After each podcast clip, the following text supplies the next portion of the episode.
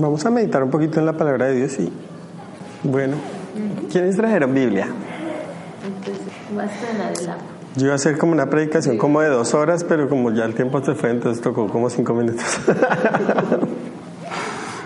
no, antes ya estoy pudiendo hablar, ayer estaba que no podía realmente. Jueces 6, desde el versículo 11. Yo sé que es una historia que uf, hemos escuchado miles y Jueces miles de veces y predicaciones. 6, Sí, 11. Yo sé que ese- todo se la saben al derecho y al revés.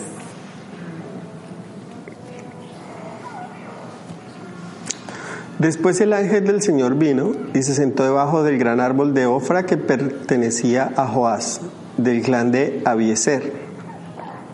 Gedeón, hijo de Joás, estaba trillando trigo en el fondo de un lagar para esconder el grano de las madianitas. Entonces el ángel del Señor se le apareció y le dijo, Guerrero valiente, el Señor está contigo. Señor, respondió Gedeón, si el Señor está con nosotros, ¿por qué nos sucede todo esto? ¿Y dónde están todos los milagros que nos contaron nuestros antepasados? ¿Acaso nos dijeron, el Señor nos sacó de Egipto? Pero ahora el Señor nos ha abandonado y nos entregó en manos de los madianitas. Entonces el Señor lo miró y le dijo, ve tú con la fuerza que tienes y rescata a Israel de los madianitas. Yo soy quien te envía. Pero Señor, respondió Gedeón, ¿cómo podré yo rescatar a Israel? Mi clan es el más débil de toda la tribu de Manasés y yo soy el de menor importancia en mi familia. El Señor le dijo, yo estaré contigo y destruirás a los madianitas como si estuvieras luchando contra un solo hombre. Vamos a dejarlo hasta ahí. Bueno, al igual que ustedes, yo también he escuchado muchas predicaciones acerca de Gedeón. Pero algo que me puedo dar cuenta es que casi todos tenemos en algún momento de nuestras vidas eh, un pequeño problema de autoestima. y a veces nos sentimos menos que otras personas. En nuestro colegio, en nuestro trabajo, en la universidad o en la iglesia. A veces como que sentimos de que hay personas que pueden hacer las cosas mucho mejor que nosotros. Quizás porque están más preparadas, por porque saben más inglés que nosotros, por sí, por muchas situaciones, a veces hay momentos de la vida en que uno siente que, que uno realmente ah, se siente inferior que la persona que está al lado. O de lo sorprendente del capítulo es que cuando dice que el ángel del Señor se le apareció, lo primero que le dice el ángel a Gedeón es, ahí en el versículo 12 dice, guerrero valiente. Dice mi versión, no sé, en otra versión como diga. qué fuerte y valiente. Qué fuerte y valiente. Creo que todas tienen de acuerdo que dice que era valiente. Pero si ustedes leen más adelante lo que Gede- Gedeón responde es como si Gedeón no hubiera escuchado lo que el ángel le dijo. O sea, él escuchó que le hablaron, pero él no escuchó que le dijeron. Es como que a veces, no sé si les ha pasado, a mí me pasa que a veces Ana María me habla y, y yo la escucho así las palabras, pero yo ni sé qué me dijo. Eso nunca me pasa. Nunca me pasa. Nunca me. eh, Bueno, aquí que lo diga la que más sabe. A veces como que uno escucha lo que le dicen y uno lo entiende, pero como que hay algo que no le deja a uno que baje. O sea, lo procese, sí. Como que llega hasta, la, hasta los oídos, usted decodificó las palabras Y se desapareció. y se esfumaron. ¿Cómo es que, que uno oye pero no escucha? Sí. Y básicamente fue lo que le pasó a Gedeón. Él le dijo, valiente y esforzado, guerrero valiente. En la versión en inglés dice héroe, héroe, como decirle Superman, usted es Superman. Y el otro, el otro simplemente siguió hablando como, ni se dio cuenta de lo que le habían dicho.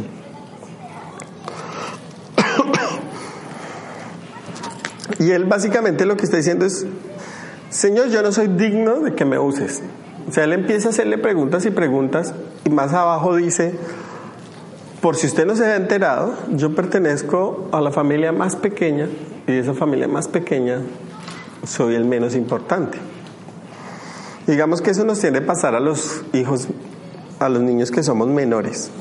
Porque los mayores generalmente le empiezan a decir a los, a los menores, a usted lo adoptamos, a usted lo traímos. ¿Sí? Y si usted es el mayor de la familia, arrepiéntase en el nombre del Señor Jesús. No, mentira.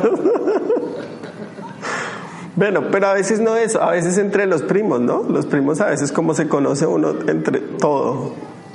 Entonces uno empieza a burlarse del otro o a O entre los amigos. no a decirle cosas o entre, o entre amigos. A veces los apodos también marcan a la gente, ¿sí? Dice que le decían el babas y tanto le decían el babas que a lo último se la pasaba babeando todo el tiempo. O como dice Dante Gebel, ¿sí? Dice, usted todo el mundo le dice que es una cucaracha, que se lo cree, y pues una cucaracha se casa con qué? Con un cucaracho. Entonces no va a conseguir la pareja ideal. Porque esas cosas a la larga nos afectan, a veces como que quedan metidas ahí o palabras o palabras de los padres o cosas que nos hacen sentir que somos menos que, que- que los que están cerca de nosotros. Entonces el primer paso para que Dios nos use es entender que si Dios nos dio una palabra, Él ya sabía. O sea, Él le dice, es que yo soy de una familia importante, esa soy el menos importante. Y el ángel de Jehová no le estaba preguntando a usted qué familia es, no le estaba preguntando de usted quién es. De hecho, él ya sabía quién era porque eso fue a visitarlo. Le estaba diciendo era que él era un varón fuerte y esforzado. Y es lo que Dios nos dice a todos nosotros hoy, independientemente de lo que nosotros creamos. La Biblia dice que nosotros debemos renovar nuestra mente. ¿Por qué? Porque por más rápido que un orador o un predicador hable, puede decir de 300 a 400 palabras por minuto, por rápido que hable. Pero cuando uno está pensando, la velocidad de, de palabras por minuto en su pensamiento es alrededor de mil. O sea, usted piensa alrededor de mil palabras por minuto y solo puede decir de 300 a 400. Obviamente si fuera al revés sería un problema. Pero Ah. esto aplica para los Entonces, ¿qué pasa? Por más de que yo, yo o cualquier predicador le diga, usted puede, usted es valiente, usted esto, si usted no cambia su manera de pensar, pues van a haber mil palabras en contra de 300 o 400 que cualquier predicador le esté diciendo, Dios te quiere usar. Por eso es que Dios es el único que puede desde adentro cambiar nuestra manera de pensar. Si le permitimos que lo haga. Y hay una historia bastante similar a esta que está en Éxodo 3, que es el llamado de Moisés. Entonces vamos a ir rápido a Éxodo 3. Dice que un día estaba Moisés apacentando el rebaño del suegro Jetro, que era sacerdote de Medián. Llevó el rebaño al corazón del desierto y llegó al Sinaí, al monte de Dios. Allí el ángel del Señor le apareció en un fuego ardiente en medio de una zarza. Moisés se quedó mirando lleno de asombro porque aunque la zarza estaba envuelta en llamas, no se consumía.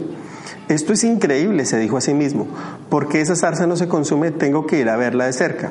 Cuando el Señor vio que Moisés se acercaba para observar mejor, Dios lo llamó desde el medio de la zarza. Moisés, Moisés, aquí estoy. Respondió él. No te acerques más, le advirtió el Señor. Quítate las sandalias porque estás pisando tierra santa. Yo soy el Dios de tu padre, el Dios de Abraham, el Dios de Isaac, el Dios de Jacob.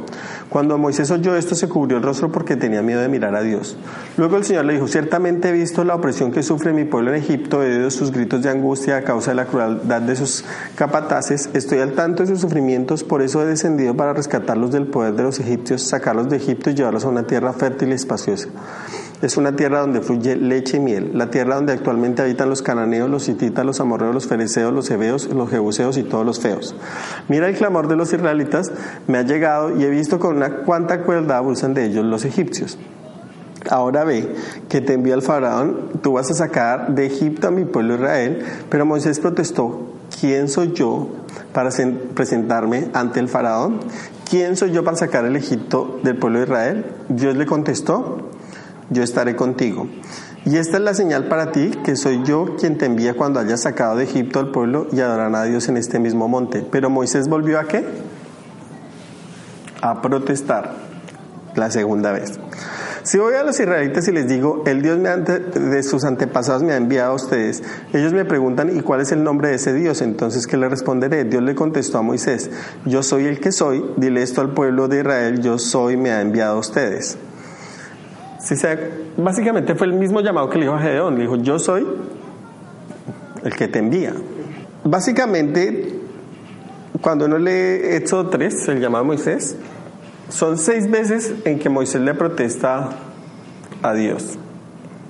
Seis veces en que le dice, no, pero, y le saca excusa tras excusa y tras excusa. Cuenta una historia que una vez Napoleón se le perdió el caballo. ¿m? Y un soldado raso escuchó que a Napoleón se le perdió el caballo, entonces fue y lo buscó. Duró más de un día buscándolo, lo encontró y fue y se lo entregó a Napoleón. Cuando Napoleón le vio, lo vio y le dijo, muchas gracias, general. Entonces él sin decir nada se volteó, fue, se cambió, se puso la vestimenta general, se metió al edificio y todo el resto de su vida estuvo viviendo como general en el edificio. Sí, pero él no se puso a preguntarle a Napoleón, venga, ¿y usted por qué me dijo general? No. Cuando Dios a uno lo, lo llama, deberíamos tener esa misma actitud, pero a veces la actitud que nosotros tenemos es la contraria. No, yo no quiero. y es cierto, si uno se da cuenta, la mayoría de, de pastores o la mayoría de líderes cristianos que Dios ha llamado, y si uno escucha las historias de ellos, generalmente ellos no querían ser lo que son. ¿Mm? Yo escuchaba hace poco a Dante, que es el que me gusta escuchar muchas explicaciones de él, y él decía, yo me escucho años atrás diciendo, yo nunca voy a ser pastor. sí, y ahorita me río de las brutalidades que yo mismo decía, porque yo decía, o sea, yo no, no soy pastor, no voy a ser pastor, y lo último que haré en mi vida es ser, es ser pastor. O sea, yo prefiero que me digan que soy conferencista, que soy un animador, hasta que soy payaso, pero no que soy pastor. Y decía, y después de años que ha pasado, pues Dios me hizo tragar mis propias palabras y me puso a pastorear una iglesia. Y es chistoso porque a veces a uno le pasa lo de Jonás, uno como que entre más le hace el quite, Dios más lo empuja. Dios más lo empuja. Y la primera excusa que a veces sacamos es el título. Como les contaba la historia de Napoleón, si uno dice, pues uno es un simple soldado y Dios necesita generales que lleven a su ejército adelante. Pero la verdad es que así uno no tenga un título de un instituto bíblico o no haya pasado por un instituto bíblico. Por ejemplo, en mi corazón siempre estuvo a hacer un instituto bíblico, pero es la hora que no lo puedo hacer. Y no sé en el de ustedes, de pronto también en algún momento sintieron. O uno a veces siente la necesidad de que uno no sabe la suficiente Biblia como debería saber, ¿no? Yo creo que a todos nos ha pasado. A veces uno le gustaría o sea, uno ve a veces predicadores que cogen la Biblia y la exponen de una manera que uno queda uf, asombrado, o sea, es bastante llamativo, profundo, y a uno le gustaría poder hacer lo mismo, o sea, abrir la Biblia y uno encontrar esas joyas de esa manera que ellos lo hacen. Como que le salieran las palabras. Entonces a veces uno dice, no, pues no he tenido, por cosas de la vida, del tiempo, la situación o lo que sea, el privilegio de poder ir a un instituto bíblico y estudiar o dedicar tiempo a eso. Pero la verdad es que a Dios no le importa eso. A Dios no le importa el título que uno tenga o que tantos años haya pasado en un instituto bíblico. ¿Sí? Si Dios a uno lo nombra, así, así otro no lo quiere aceptar, lo, lo es. Entonces, um, lo primero es eso, lo de los títulos. Lo segundo es la revelación. Pues obviamente Dios se le reveló a Moisés, así como se le reveló a Gedeón. Se dice que se le apareció. Y, y, yo creo que todos en algún momento hemos deseado que Dios se nos aparezca o que Dios nos hable. ¿sí? Eh, yo, pues yo no sé, yo personalmente sí en algún momento he anhelado que escuchar la voz audible de Dios, que uno esté orando y escuchar Moisés. ¿sí? O sea, da cierto temor, pero yo creo que eso ¿Eso le daría a uno suficiente batería para los próximos 40, 50 años de seguirle sirviendo a Dios? ¿Escuchar que Dios mismo te dice a ti las cosas? Sí. Pues él te pero tú. Exacto, escuchar la voz audible de Dios o escuchar o, o ver a Dios que se, se te sienta, se te presenta acá como un ser humano y tú estás hablando con él y después te muestra las marcas o cualquier cosa y tú dices es el Señor Jesucristo. Yo creo que eso es una experiencia. Dije, hola Tomás. Quita la palabra de la boca. Lo que pasa es que Dios ya no se presenta así. Yo creo que Dios sí se puede presentar así. La cuestión es que, la cuestión es que, obviamente a través de la fe, a través de la fe, nosotros lo recibimos, pero Dios se nos revela a través de otras cosas, no solo en una voz audible o no solo ah, a través del, de su presencia, por decirlo así, física. ¿Mm? Dios se nos revela a través de la palabra, a través de la misma vida.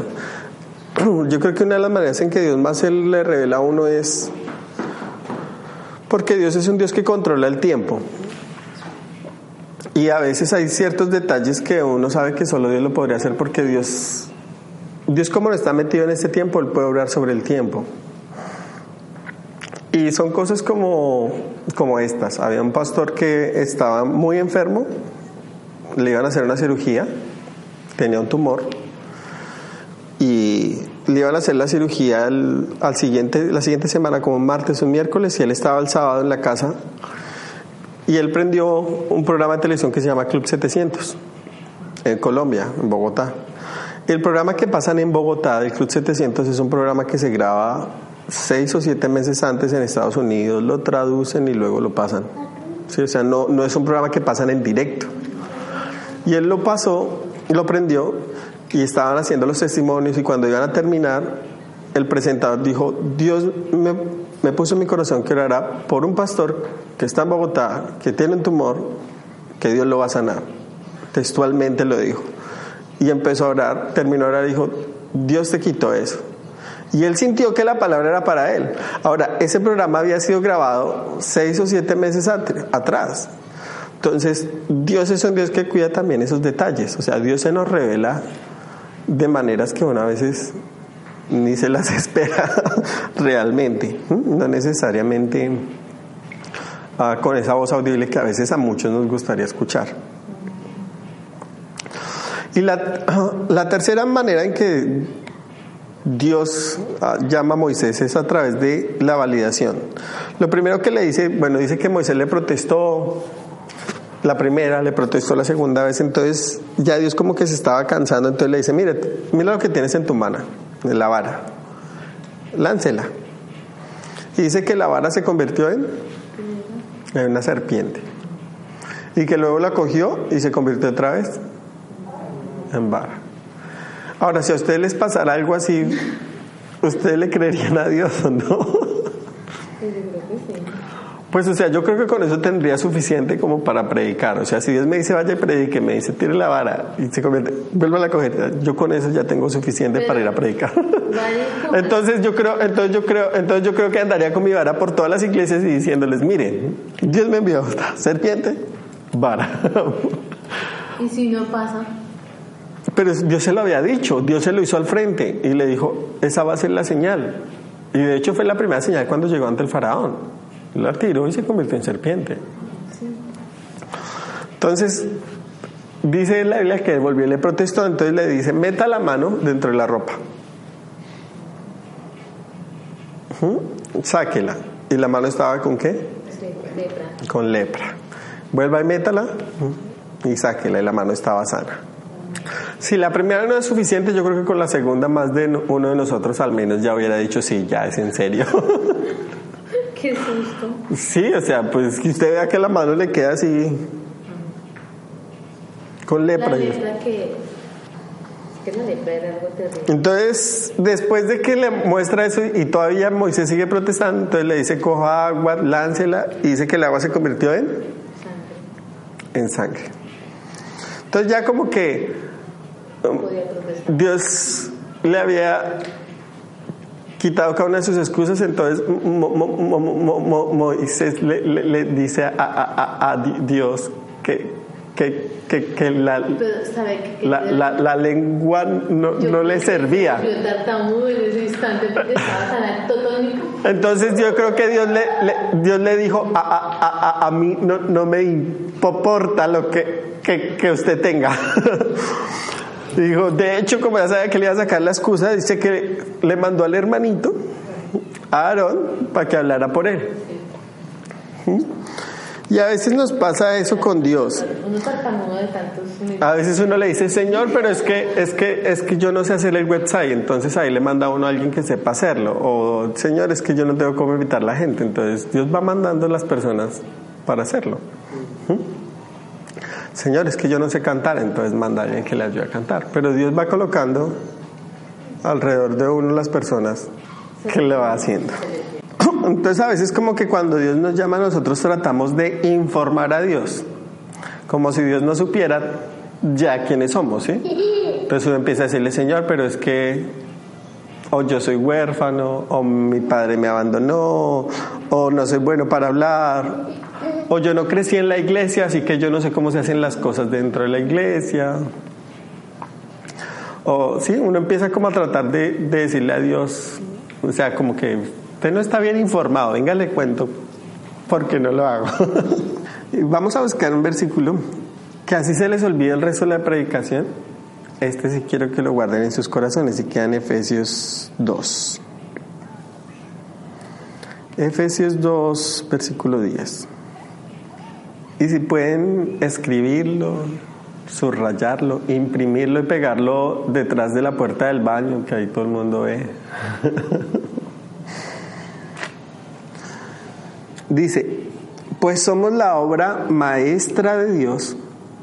Él nos creó de nuevo en Cristo Jesús a fin de que hagamos las cosas buenas que preparó para nosotros tiempo atrás. Dice que somos qué? La obra maestra. No sé si ustedes se han dado cuenta, pero generalmente cuando los autores están vivos, esas obras que ahora nosotros consideramos maestras, en su momento las criticaron mucho. Por ejemplo, Beethoven cuando hizo la novena sinfonía, dice que todo el mundo estaba diciendo que eso era una porquería. Beethoven, gracias a Dios, estaba sordo y pensó que todo el mundo lo estaba ovacionando. Pero en ese momento, pues ninguna sinfonía tenía coro, ni se cantaba. Ahora es una joya de la música. Y qué decir de los cuadros de Van Gogh o de otros artistas muy famosos que cuando ellos estaban vivos no valían ni un peso.